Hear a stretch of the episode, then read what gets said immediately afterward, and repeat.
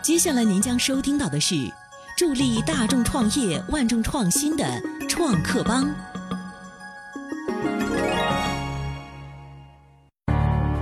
你有新鲜创意，能给我们带来无限想象吗？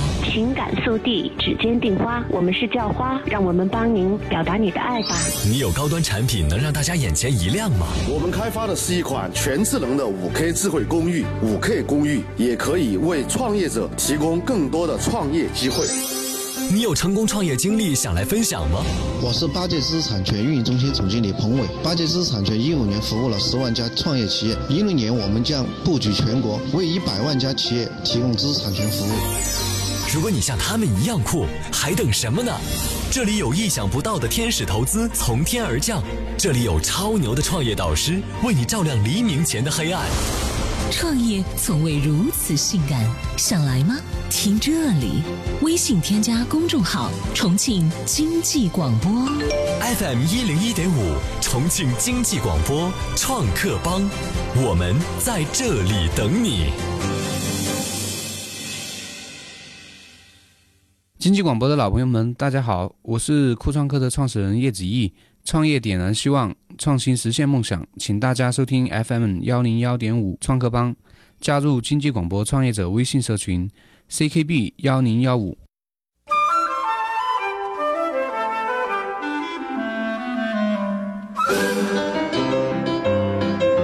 Hello，大家好，在每天晚上的二十点到二十一点，欢迎大家锁定调频 FM 一零一点五，收听重庆经济广播创客帮节目，我是斌杰。在每天晚上的时候呢，斌杰在这个时段都跟大家一起聊创业。呃，那么咱们创客帮在每周的时候都会邀请三位优秀的创业者做客直播间，分享他们的创业经历和项目。在另外两天时间呢，斌杰还会为大家整理世界顶级创客以及中国优秀创业者的一些创业故事，跟大家共同分享。那么今天创客帮请来的这位嘉宾，他是谁呢？他做了酷创客，还做了乐选址，他做的项目其实都跟广大的创业者有关。那么今天。他选择放弃乐选址这个项目，而深耕酷创客。那今天请到的就是酷创客的创始人叶子毅，让叶子毅跟大家打个招呼。Hello，大家好。呃，可以简单的介绍一下自己。呃，八零后。八零后，对，太腼腆了，太腼腆了。刚才我们说到哈，说叶子毅其实也是一个连续创业者嘛。是的。嗯，一开始的时候做的项目跟什么有关呢？呃，跟企业选址就是跟其实跟企业的办公的相关，然后他们进入呃开公司的第一步，也就是乐选址这个项目。对对对。那乐选址这个项目，其实做这个呃做这个项目吧，它肯定跟你之前的一些专业相关经历什么的经历啊，呃，刚毕业的时候也是从事这方面的工作吗？我几乎算是从学校离开之后之后就在做房地产这一板块，写字楼。一直在跟写字楼以及企业打交道哦，然后到一五年的一月份就没做传统的写字楼和房地产这个板块工作了，嗯，然后就开始接触互联网，然后就就就埋埋头扎到互联网里面去，一直拔不出来呢。我们我们说一说哈，呃，最开始的时候哪哪一年毕业呢？大概？呃，零九年，零九年毕业，零九年毕业的时候，那个时候从事的一份工作叫呃。企业选址经纪人就写字楼的选址经纪人，对，企业选址经纪人，哦，在重庆吗？重庆，在重庆，一直在重庆。呃，那在重庆做这个企业选址经纪人的话，好不好做？那个年代，那个时候，零九年的时候，在零九年到一一一年底这段时间都非常好做。零九年到一一年底，那个时候就属于写字楼的供供应量是小小于需求的。为什么呢？当时写字楼少吗？嗯，其实写字楼它是非常直观的体现了一个区域或者说一个城市的经济的一个变化吧，或者说一个经济变化。对对对，比如说我们的租金或者说写字楼的房价，其实租金非常能够体现。嗯。呃，从零九年到一二年这个阶段，写字楼的租金是增长非常快的，非常快的。嗯。到了一二年之后的话，租金基本上比较平缓。甚至说持平的一个一个水平，呃，完了到现在有些租金甚至有一点下降的一个趋势。嗯嗯，这个写字楼租金，写字楼就是比如说公司租办公室这个，跟我们租房子的价格，跟房地产市场的价格有这种趋同的一个模呃情况吗？呃，I'm sorry，我不太清楚住宅是怎么样的，但是就我个人的了解，它不一定正确。呃，我对住宅和写作的看法，其实他们呃关联度并不是非常大，肯定哦还是非常大对企业的需求跟跟个人住宅的需求肯定没多大关系。但是经济好的话，我们从逻辑上面看的话，就是如果企经一个城市或者这个区域的经济经济情况非常好，然后企业他们肯定赚到钱，然后员、老板赚到钱，他也会去购置一些资产。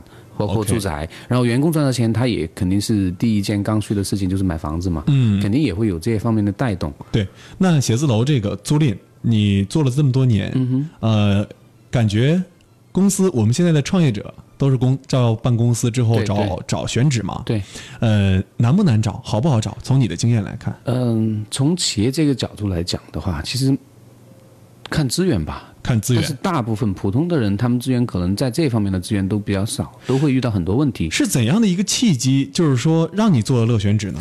嗯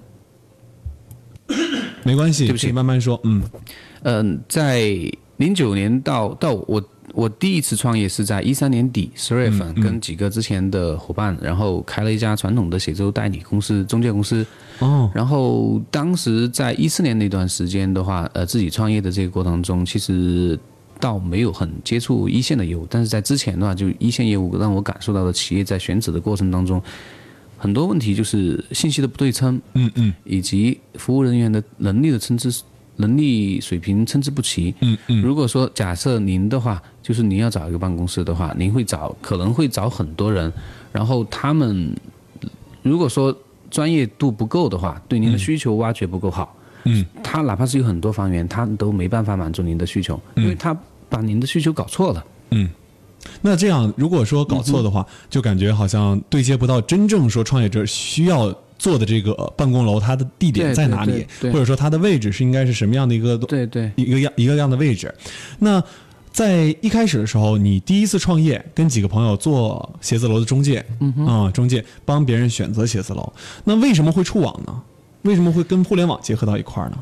其实这个说到这个，就是跟跟从小自己的一个一个一个梦想，或者说一个一一或者说爱好吧。哎呃，就像小时候我记得看电视，我就看到那些穿西装提着公文包上班的，然后当接触到我第一份工作之后，他就在写字楼里面工作。我当时发现那个写字楼非常棒，世贸大厦。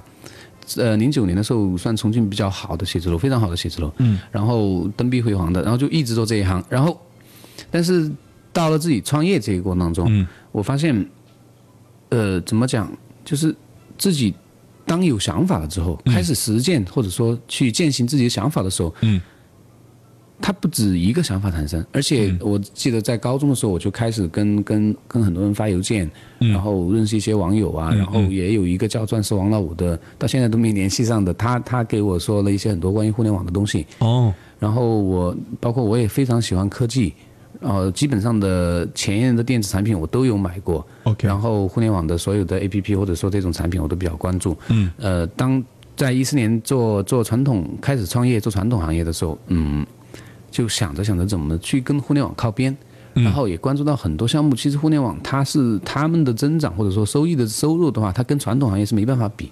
我们赚一百万，可能可能要花一年做做传统行业，但是互联网呢，它如果基础大做好的，它是有几何数的增长。但是有人也跟你持相反的观点哈，就比如说，可能人家做线下做重，就是做很重那样的一个企业，它可能未来生存的空间会很大。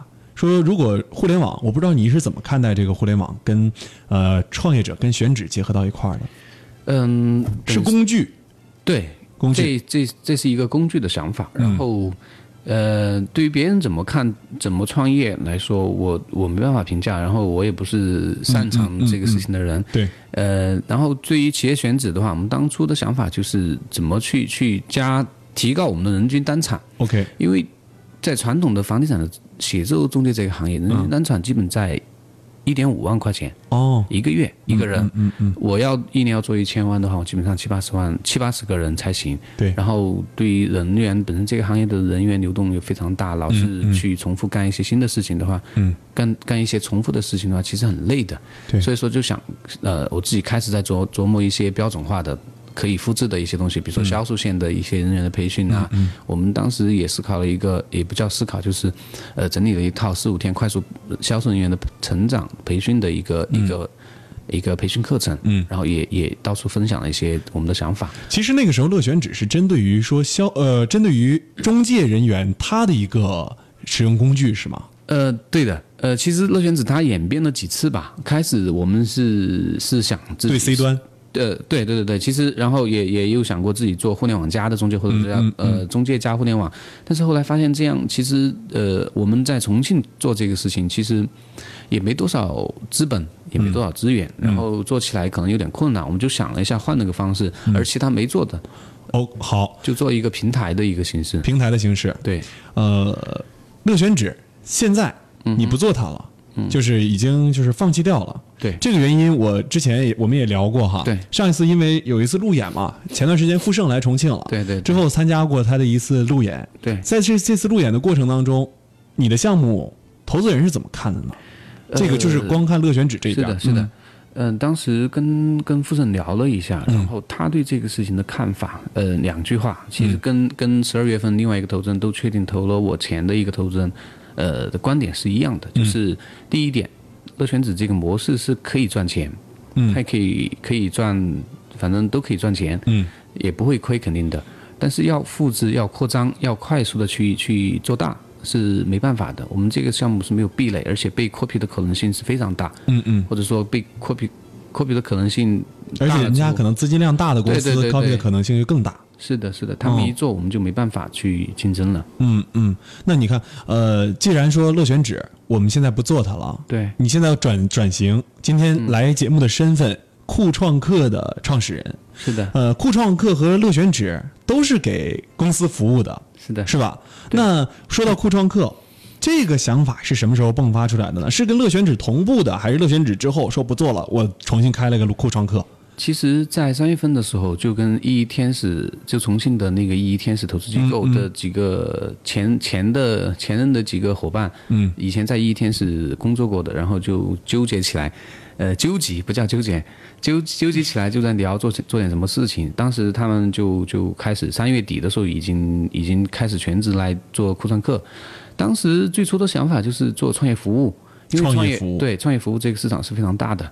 包括包括像我们创客帮，其实也做得非常棒，对。呃，这么多项目来来来分享，然后呃，经过了一两个月的尝试，呃，我们发现其实媒体这个属性对于创业者，或者说对于创业者身边的一些人、或者说事物，都没有多少抗性。然后所以说我们就就打算从六月一号，正好我六月一号从原来的公司结束，然后就就就能够全职全身心投入到对对对酷创客的工作当中。是的，然后就就牵头来做线下的事情，线上的运营就就我们另外一位同事君凯在负责。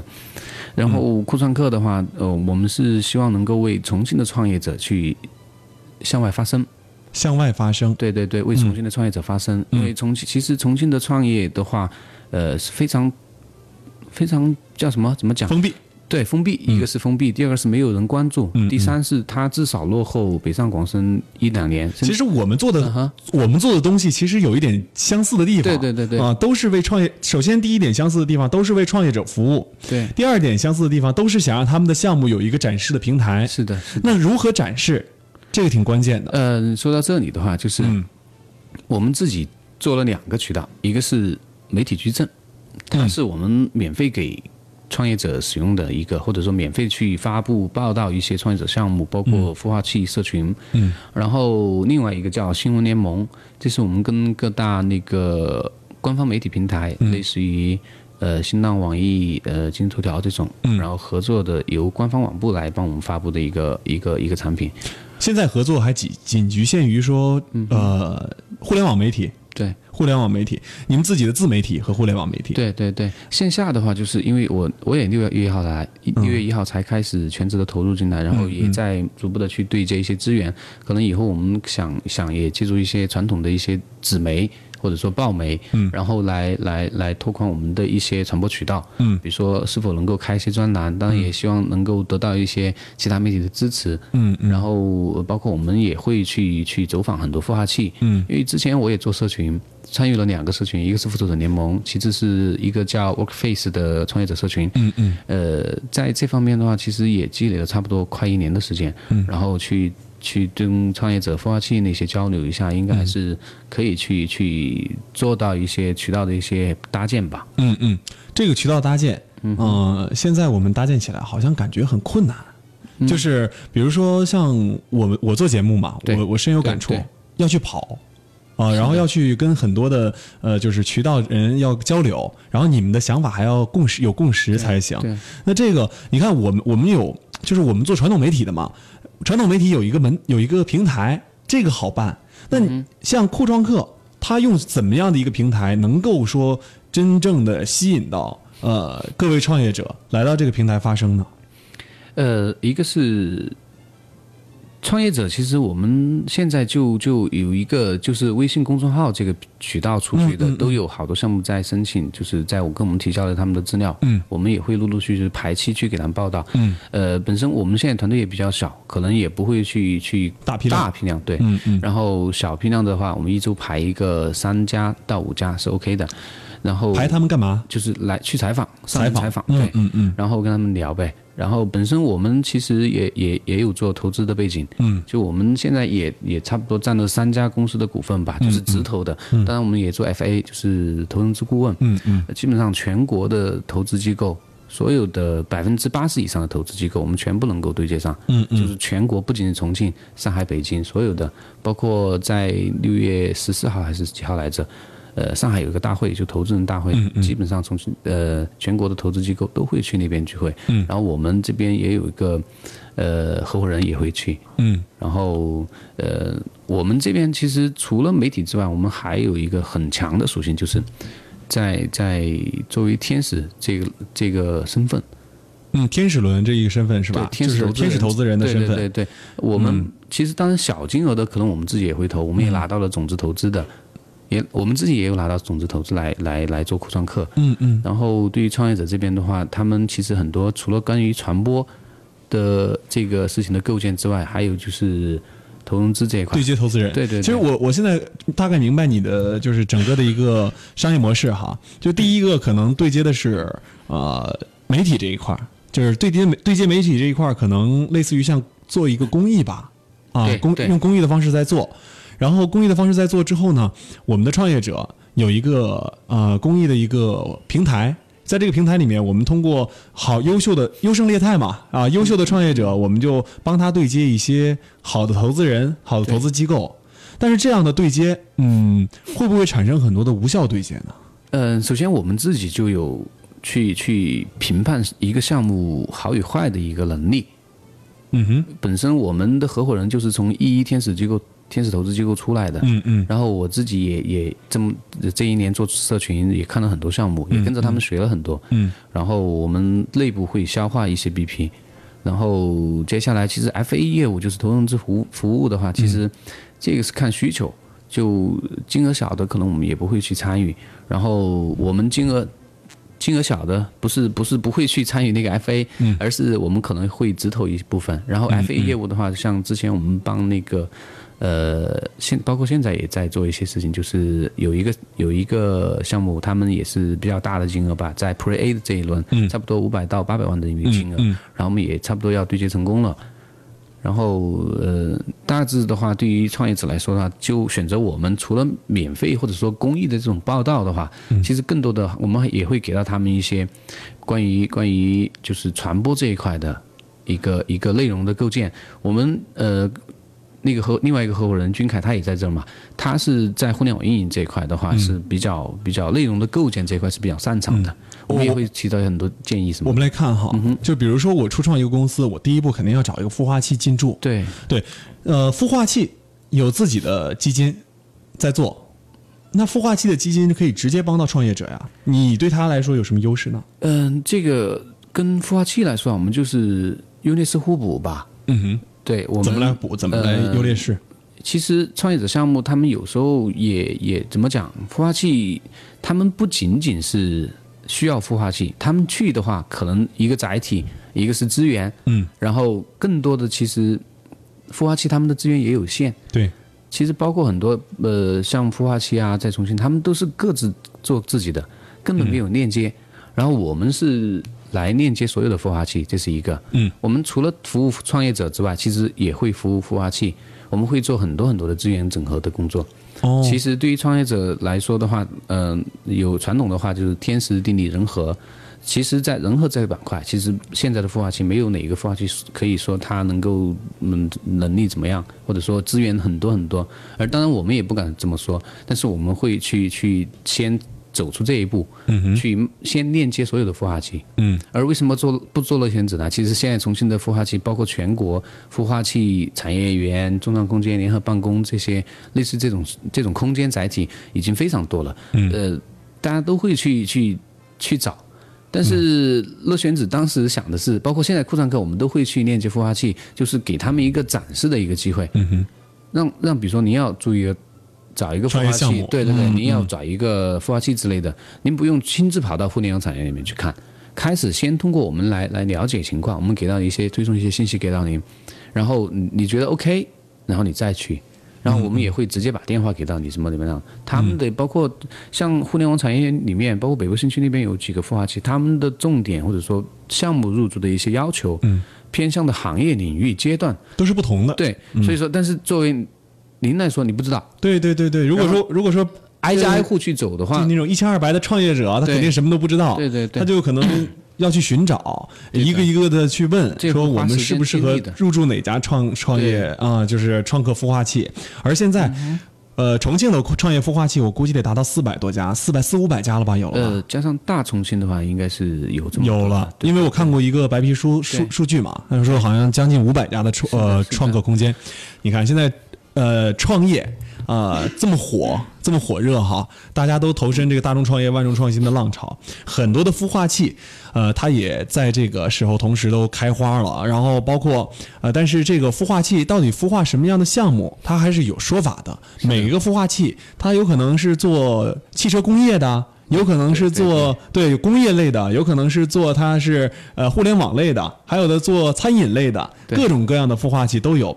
那酷公司呢？它刚才听呃子毅跟我讲的，酷公司现在在做呃酷创对客，嗯，酷创客，sorry，对不起，酷创客现在跟我讲的啊，就是说要帮助创业者在选择孵化器之前，就有一个呃内容的一个提示。啊，我们究竟该选择哪些孵化器去进驻？还有就是重庆现在创客也很多，对的啊，创客也很多，他们可能也有一些迷茫。在无论是在找找寻投资的时候，还是说在选择孵化器的时候，还是说就创业方法论对创业方法上面也有一些迷茫。那呃，究竟哈，现在可能说也是一个呃，还有一点哈，是资本寒冬今年，嗯啊呃，资本寒冬，你是对这个怎么看的？一会儿啊，我们下半段的时间跟大家说一说。还有我还有一些小的问题，都要在下半段时间一一问子怡。那呃，关于酷创客它究竟怎么样的，我们下半段时间再。一起聊一聊。那么在上半段时间还要跟大家说的就是咱们创客帮的微信社群号码，呃，微信社群如何添加呢？用你的手机打开微信，用微信直接添加 ckb 幺零幺五这个微信号码，它的名字叫创兄，创业路上不孤单。我们的目的就是让创业者在创业路上有经济广播创客帮节目陪伴，让大家不孤单。再说一遍，社群号码，微信号码是 ckb 幺零幺五。我们下半段时间再见。都市喧嚣，每天周而复始，纷繁复杂的社会带给你心灵的烦躁。只有在夜间，你才会放松心情，认真聆听。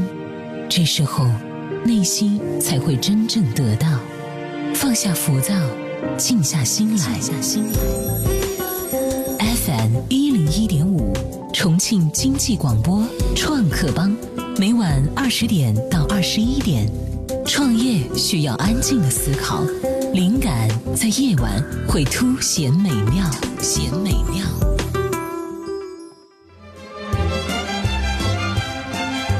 欢迎回来，各位创业者，各位想创业的人，还有收音机前的听众朋友们，欢迎大家锁定调频 FM 一零一点五，收听重庆经济广播创客帮节目，我是斌杰，我们又回来了哈。上半段的时间聊得很高兴啊，聊了这个呃乐选址，还有呃酷创客，哎这两个项目，然后呃子毅他是。一开始做呃这种公司啊，这种公司房产的一个中介，然后后来呢，呃自己开了房地产的一个中介的一个公司，嗯，然后做的又做了一个公司的办，就是做这种互联网的一个项目，做了互联网的乐选址之后呢，呃，又现在又不准备做这个项目了，因为可能他自己的一些考虑和想法，专门现在是为所有的创业者服务，做了一个。酷工酷创酷创客啊，酷创客，我总说错，因为身边有朋友做这个酷公司，所以我就总是把它两个混为一谈。那么再跟大家说一下，咱们创客帮的一个微信社群号码如何加入？用你的手机打开微信，在微信的右上角点击加号，输入 ckb 幺零幺五 ckb 幺零幺五，加入创客帮微信社群的群里面。这个群里面有很多的孵化器的负责人，还有投资人，还有咱们的。呃，知识产权方面的专家，法律方面的顾问，呃，可以帮助咱们的创业者解决创业过程当中任何的难题。呃，添加 ckb 幺零幺五这个微信号，创业路上不孤单。那么我们接着跟子毅聊回来哈，让子毅先跟大家再打个招呼吧。OK，Hello，大家晚上好。呃，都吃了饭了吧？呃，刚才上半段的时间哈，我们。聊了一下，刚才我给大家简单的梳理一下。呃，下半段的时间，我第一个问题想问的就是说，呃，刚才你说对接资本嘛，嗯因为今年给我们的印象不像一五年资本那么热了啊，都是处于在一个寒冬期。对接资本好对接吗？成功率能有多大呢？重庆的创业者他的项目能够达到国内核心的项目吗？呃，是这样的，您刚才是问了三个问题吧？对呀，就是，嗯，第一个，我们一一一一来聊哈。嗯，第一个其实，这资本寒冬这个事情，我个人是这么看的，就是分行业、分领域吧，嗯，也分阶段吧，这是第一个。第二个问题是是什么来着？第二个问题就是说，咱们的资本对接的成功率能达到多大呢？嗯，如果说好项目的话，我们推出去的项目基本上都是 OK 的。推出去的项目都是 OK 的。对对对，我库创客做了大概现在有三个月，三个月，三四五，三个月的时间里面，我们有没有好的项目可以跟大家分享分享的？就比如说之前做过的，已经已经拿到融资的。嗯，有一个项目，项目它是做新能源的，新能源的。对，哦，他们是做了一个叫什么？嗯，看起来比较是。当然肯定是比较技术比较高，对普通人来说还是技术比较高的一个有壁垒的。对，就是，但是对于从业对于行业来说，其实竞争蛮大。嗯，但是他们从运营思路上面做的话，就是做充电桩这个板块，嗯嗯，他们从运营思路这个比较有优势的一个地方。然后我们通过跟上海的一个机构联系上了之后，他们对他们的项目比较 OK，很感兴趣。对对对对，然后就就很快就对接上，然后也。开始就开始的一些保密协议，然后竞业协议一签了之后，很快就定制调查。然后那个项目是做充电桩，然后基本上重庆特斯拉充电桩都是他们做的。哦。其次的话就是，呃，他们未来的话，接下来的会从社区入手。嗯。就比如说小区门口。嗯。或者说车车库。车库里面。对对对，去构建很大量的一个充电桩。这个创业项目就比较火热哈，对对，而且现在这是主主流的嘛，就是比较充电的那个汽车充电，对这方面也是需求量很大，慢慢逐步在增长。是的，呃，这样的项目他想融资，大概能融到多少呢？是重庆本土的项目吗？对，大概融了多少钱？好说吗？这个啊，五百万哈。对，Pre 哦，A 轮的融资，Pre 五百万，A 轮前的，A 轮前啊，A 轮前的融资五百万。那在这个呃项目，就是在重庆发展的话。如果说我们重庆的创业者，真的优质的项目多吗？你看刚才你说这个项目，我觉得呃，其实还是处在复制阶段，就很多的全国很多的人都在做这个，只不过在拼的是什么呢？这样的项目，我觉得他拼的不是创意，首先拼的是资源。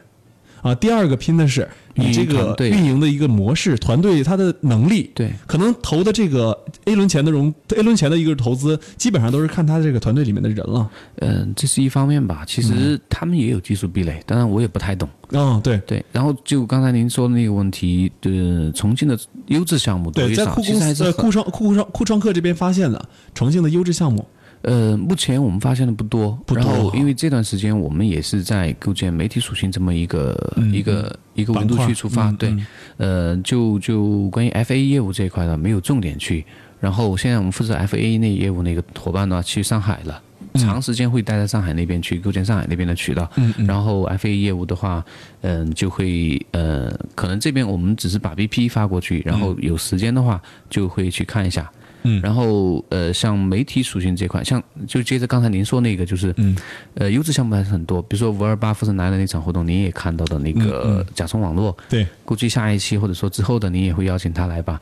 嗯、他们就就很 OK。哦从技术，当然技术其实在国内可能在普通的民众看起来比较比较牛逼，嗯但在呃国外还是比较有大公司在做了。嗯但是他们从运营角度针对的行业也不是 to 小 C 的、to 嗯 B 的，我觉得还是很有意思的一个项目。然后当时很多、呃有好几个投资人都非常感兴趣。哦，也就是说重庆还是有很多闪光的创业者的。，对，就呃包括今天上午我们在那个互联网产业园跟那个、呃嗯、经济呃中央电视台他们一起看的一个项目，就是叫巨图网巨图宝他们是做房地产一级市场土地资源的。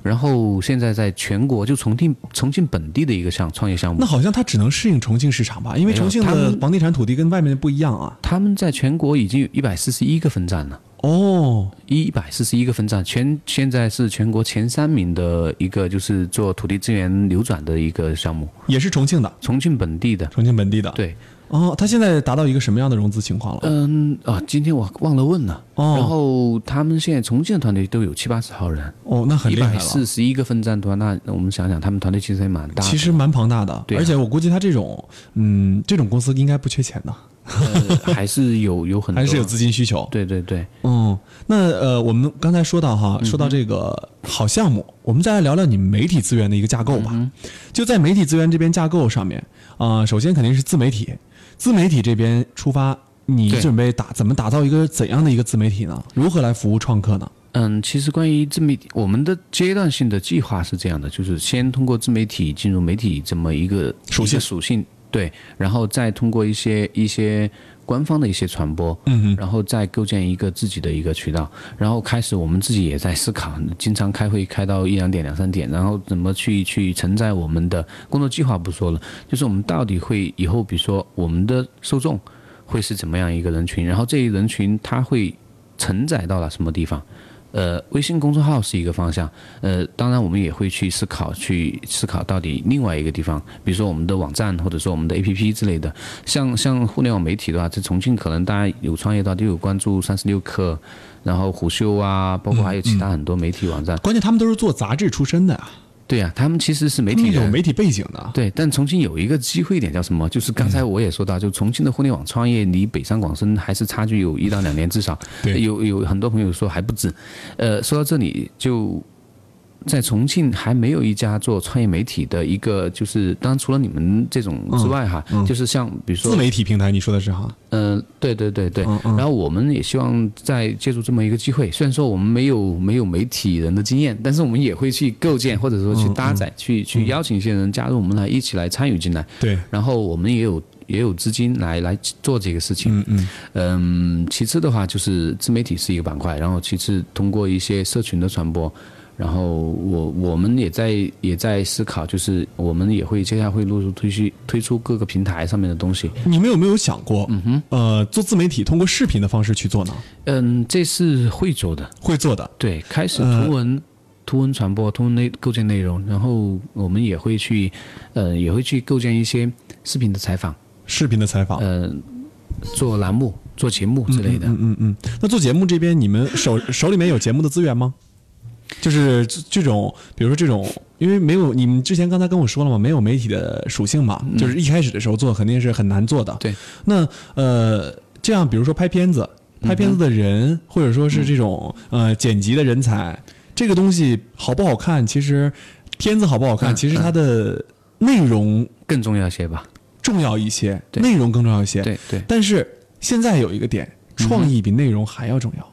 是啊。说到这里哈，其实我们本身的小伙伴就是做做视频出身，没有，就是哦但这个资源整合是非常简单的一个事情。嗯嗯嗯其次的话就是呃，对点子那些，其实我们可能在经常也也参加或者说举办一些创业活动，嗯创业者的活动。这个 idea 的话，肯定是根据比如说，假设我邀请您或者邀请他，就对根据你们擅长的领域，然后来来来来想一个 idea。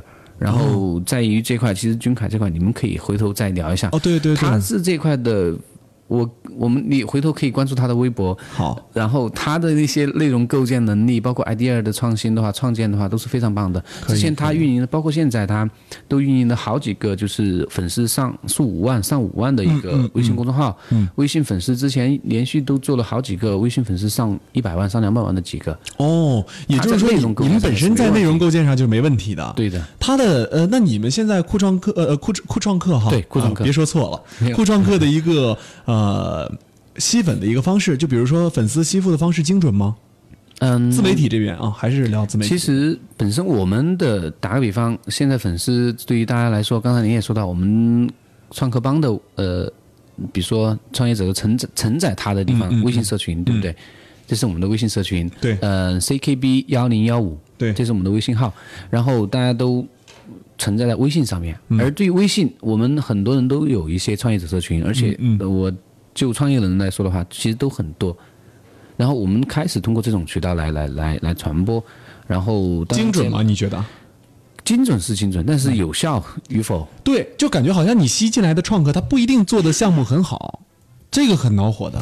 其实这就要关注。我个人我感觉好认为的嗯嗯我们要去关注热点吧。媒体的属性，其实它那天我们开会也总总自己总结了一下，就是热点对叫什么？一个是热点，第二实时。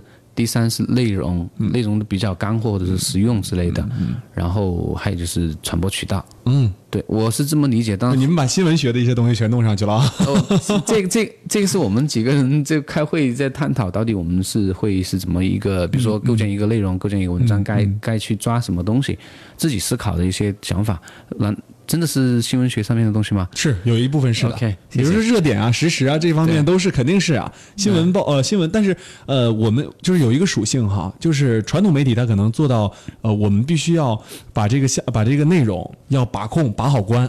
对那自媒体这边，呃，在你们看来，内容它需要那种炒作起来呢，还是说我们应该就是呃主要做深耕内容呢？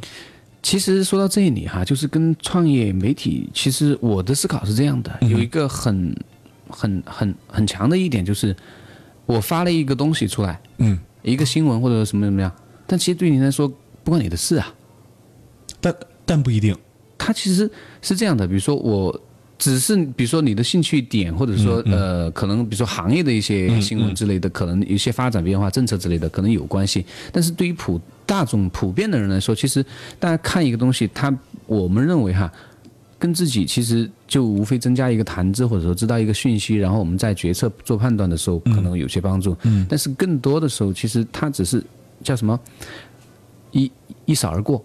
嗯，你叫就是其实都是碎片化的东西。对，瞬息万变的一个社会。嗯嗯然后，其实媒体的话，我们在构建内容上面的话，可能更多的去去抓热点吧。抓热点，对，抓热点以及内容的一些干货，干货或者说叫叫分享使用的内容。嗯分享是一方面吧，现在在大家所有人都可以来分享。对啊，然后更多的是抓住热点，然后以及是内容的创业方法论上面的东西。嗯。然后还有一些就是资源上面，我们真正的去丰富我们自身的资源，嗯。而不是说我们有什么资源，而是去做有有什么资源，嗯去把资源利用起来，跟做一些呃类似于马上包括我们跟西游会，呃也会有很很深入的合作，嗯嗯然后西游会他们在游戏领域啊，包括他们呃也会帮助我们来构建这个媒体属性呀、嗯包括他们的资源呀，我们都是可以非常非常便捷的去去去拿过来用，哦，然后包括像腾讯中文空间，他们也也有很多呃也有很多优质的活动。嗯像我穿插个广告，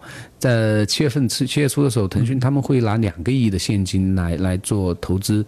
就是他们有个全国的创业者大赛，前十名会有对前十名会有有两前十名来分两个亿，然后其次所有参与者基本上都是可以拿到一个亿的资源包，就类似于呃广点通呃应用宝之类的一些资源包的一些东西。然后像像这种资源呢，其实很快就可以去去用啊。嗯然后包括其他孵化器，包括还有投资机构，包括一些其他的新媒体平台，我们大家其实这不是一个封闭的东西。嗯，对，首先是开放，开放真的才有才会有机会吧，我是这么认为的。好，OK，这是自媒体平台的一个搭建。呃，微信公众号为主体吗？嗯，它会载体之一吧。载体之一，对还有什么载体？跟我们说说。嗯，这个我们也在构建，也还在构建哈，对对对比如说百度百家呀之类的哈呃，，这些算是渠道，渠道或者说展示渠道展示渠道。对的。嗯，那么我我们再往后说哈，嗯一个是自身的一个媒体属性，第二个就是借助其他的媒体属性。对，你们现在借助的其他媒体属性是从哪个端发力呢？互联网还是什么呢？互联网，互联网。那从互联网端发力的话，呃，目前在互联网这一端，你选择跟哪些媒体去合作了？开始？嗯，现在是我们没挑吧，就是罗列的列表，能用的都用，这是第一个。嗯，然后线下的传统媒体的话，就看资源，我们肯定会去、去逐步的去去加大资源的整合，嗯以及去加强加快这个频率沟通的频率哎，。跟他们合作起来，那你们现在的关嗯系是对等的吗？还是说你们要去？如果说我找一个媒体办事的话，嗯我很很麻烦，因为互联网媒体他们做大了之后，嗯，基本不会做公益的，就是基本不会说是公益属性排第一位。呃有时候就就看，比如说看成本啊，嗯看成本，比如说成本低，我们可能会去做；成本高了之后，其实我们也不建不建议我们自己做，以及不建议创业者去做。嗯然后，当然，除非他有非常强的一个传播属性或者传播能力，嗯覆盖面足够广。然后，对于传统媒体来说的话，就当然肯定在过去来看，传统媒体其实还是有很多话语权的。但是现在新媒体出来之后，传统媒体其实他们已经也也在。呃呃，或者用三个字降身份这么一个方法，嗯或者说这么一个说法来、嗯来来看待自己吧。然后我们跟他们沟通，其实大家互助互互惠吧。嗯，其实传统没有什么竞争呃，其实我我是这样认为的嗯哈，像我们节目哈，就是公益属性最大嘛，因为因为我们不需要盈利嘛。哎啊，就是不需要盈利，我们就是没有盈利，我们也可以继续走下去。对啊，所以说，呃，像我们这样的节目的话，呃，是完全公益的。对。但是互联网媒体，对。他们怎么变没有承，就是互联网媒体它没有承载一个国家层面的一个属性，对对对。因为我们是省级电台，所以说我们有一个国家使命，就是说我们要宣传怎样的一个创业、大众创业、万众创新这样的一个呃概念，一这个概念一定是要传递给所有的创业者的，而且告诉大家现在是一个创业非常好的一个机会。嗯但是呃，互联网媒体他们有些并不是做内容生产，他们是做内容搬运。对于这里的话就是这样，所以说我们必须得加强，比如说项目的报道、采访、走访孵化器，所有社群活动的一些实时关注，然后我们去生产内容。嗯嗯我们肯定要自己生产内容自己，生产内容对对对，对去去 copy 别人的内容，其实别人也不会看。我其实就是在关注这个不。叫这嗯就不叫叫媒体了吧？我觉得就是一个吸粉儿的一个东西，而我们不是来做粉丝的。对。其实像我们就是，比如说我们正在访谈一个节目嘛，就是我们之间在做一个访谈节目，那这个访谈节目就是在生产内容内容。是的，哎，那如果说你们在做的时候，肯定也是注重说内容生产这一端哈。对对对对。嗯，呃，然后，其实刚才您可能还我我以为您会问一个，比如说我们怎么去去生存，或者说怎么去稍后我会对，就是其实我刚其实我刚想刚想到就是说，这些东西搭建好了之后，刚才我不是问了你在创业的这个呃，包括说呃对接投资人这一方面你也有了，然后还有说就是嗯呃、整个的企业的这个媒体这关也有了，那就是整个商业模式其实很明很明很明朗了，就大家都能懂、明白。呃，就是帮助创业者嘛，呃，那这个商业模式之下，你们如何生存？这是刚才我我其实想到问的这个问题，也是刚才你跟我说的这个问题。其实我们很很很幸运，就是拿到了一个种子资金，有几十万的来帮助我们启动这个事情。嗯其次的话就是，呃，我们也会去去开发我们的副产品。副产品在哪方对，面？副产品就是类似于一些公关，类似于一些活动。然后，当然，我们其实这块的话也是去试验，以 MVP 就最小化可执行产品的方式去试验这个东西。完了，我发现我我发现我们现在有一些、有些内容是重合的。嗯哼，就是我们做创客帮的时候，也考虑到，就是说要做一些像刚才你说的活动啊，这是一方面。对。啊，还有包括整资源整合啊对，投资人的对接呀、媒体的一个互相之间的扶持帮助啊。对对对。我发现我们的属性基本上就是相吻合、相一致，就是感觉一拍即合这样的。其实，嗯、就是。在这个平台上，我们就是可以直接合作的一个双方，对对对嗯，就感觉是非常非常合得来的这样的。是啊，那以后经济广播可以加个库上哥的名字啊。呃我们一起，我们一起说说那个，比如说嗯呃，做一些活动的时候，比如说经济广播和酷创客一起来主办这样的活动，嗯，然后一起来做一些呃内容生产啊，都可以。是的啊，我感觉这个挺有意思的啊。还有就是说，呃，在这个整个过程当中，你说拿到了一个种子轮吧？对啊，种子轮。那种子轮对你的影响，其实嗯，没什么太大的影响，这个钱很少。说我说拿就是个人也可以拿出来这几笔钱啊、不到一百万的一个投资。那说到拿到这个投资之后，长久的一个长远的一个变现，肯定不是说刚才你能谈到的这几个点能够变的。其实说到这里哈，其实我们有了媒体属性，说实在的，我们可以做的事情就很多。当然，我不，我们也不怕直言的来说一下我们的想法。嗯，媒体，我们假设哈，因为我们自己算是互联网创业，它肯定会有失败失败的可能性。嗯，假设我们半年之后没有了，做不下去了。嗯，OK，我们尝试了，我们也会去构，我们去尝试了媒构建媒体属性这么一个事情，就会去线下的肯定会有很多渠道的构建。我们会利用这些渠道再来去推广我们的第二产品。其实我们现在有一个团队，有三到四个人，三个人团队在做我们自己的互联网产品。而如果说半年之后媒体属性构建成功，OK，我们自己的产品其实也能够得到很大很。就有一个宣传推广的一个渠道，而且是免费的。所以说到这里，其实我们做媒体的话，它只是我们的一步。其实呃，媒体就像就像您说的，媒体变现其实能力不强的。不强的，你对看，对对对其实做的真正好的自媒体，它的变现能力是强，但是谁又能成为这样的佼佼者呢？太少了，少之又少。对，其次就像包括很多传统媒体，他们做创业这一块的话，包括我们看一下很多媒体，其实要要找这个突破口，其实很多都要重度垂直的，比如说我们垂直于游戏，垂直于演艺，或者说某某一个行业，嗯。或者说嗯新能源等等这个行业。但是重庆这边其实做垂直的话，其实比较难，太难。然后我们跟西游会合作的话，就是可能会去也会去尝试一个方向吧，就是垂直、垂直于某一个方向，嗯，去做这个板块的一些活动啊、报道啊之类的东西。然后对于变现的话，其实我们还是。有这么一个自己的其他的想法吧，嗯，因为其实去一五年创业，我自己犯了一个很大的错误，就是战略部署上面的执执行问题，嗯，就我一开始就想想做大而全，嗯，然后走得太快，没有去去思考自己团队，或者说没去判断自己团队的能力是否能够足够达到这么一个效果，然后就扯到蛋了。嗯、所以说我们今年做事的话，其实我们整个团队来说的话，也不会去一开始就想我们现在已经是媒体了，我们现在不是媒体，我们没有媒，只是想做媒体，或者说尝试去做媒体正。在往这方面努力。但是媒体它并不是我们未来想要的，嗯，想要什么？我们未来其实还是希望能够去有一个自己的互联网产品，然后这个产品。我们当然现在也在尝试在做，跟对，比如说，跟嗯，比较轻的一些东西，跟跟 H 五相关的一个项目一个产品，对，你看，比如说一条他们的互联网产品就是视频。啊、对。然后之后呃，比如说读书分享会这样的内容就是内容分享，就是比如说对我会卖书。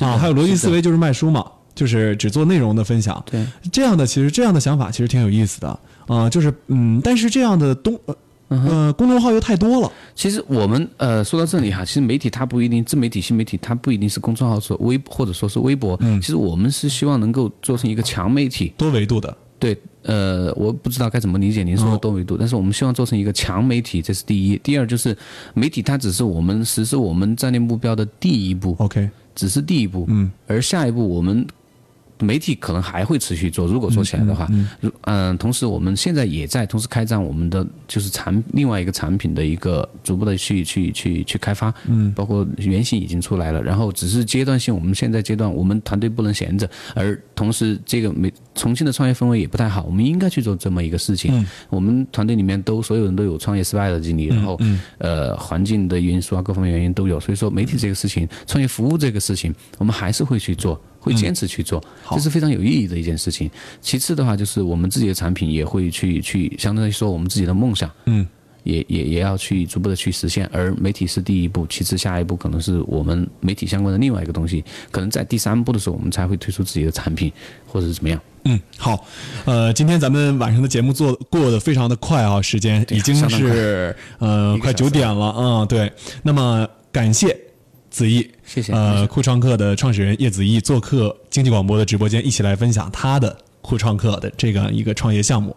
那么，如何加入创客帮这个微信社群呢？方法很简单，用你的手机直接打开微信，在微信的右上角点击加号，输入微信号码 ckb 幺零幺五 ckb 幺零幺五，加入重庆经济广播创业者微信社群，一起在像这个微信的名字一样哈。创客创兄，创业路上不孤单，让我们创业路上不孤单。明天晚上我们再见。